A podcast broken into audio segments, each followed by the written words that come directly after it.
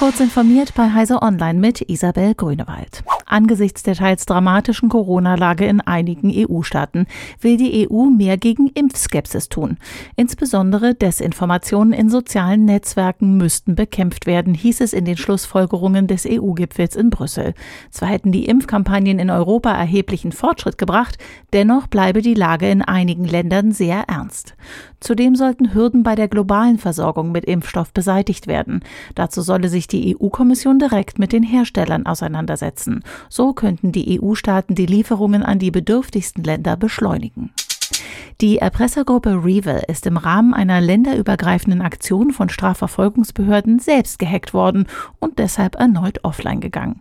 Das berichtet die Nachrichtenagentur Reuters und liefert damit wohl die Erklärung dafür, warum die Gruppe in dieser Woche einmal mehr von der Bildfläche verschwunden ist.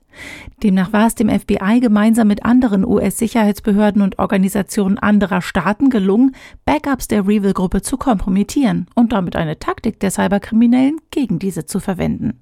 Verantwortlich für den Erfolg sei auch ein aggressiveres Vorgehen der staatlichen Akteure gewesen.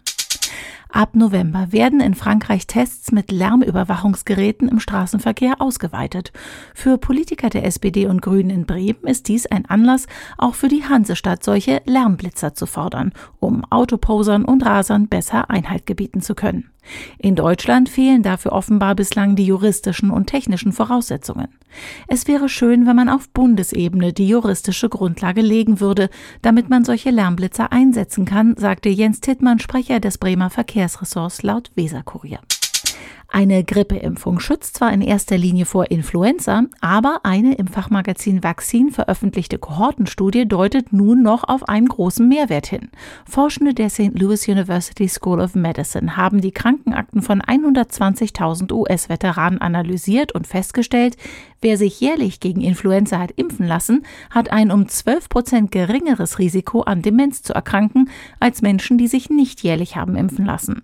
Die Forschungsgruppe geht davon aus, dass die regelmäßigen Impfungen das Immunsystem systematisch trainieren.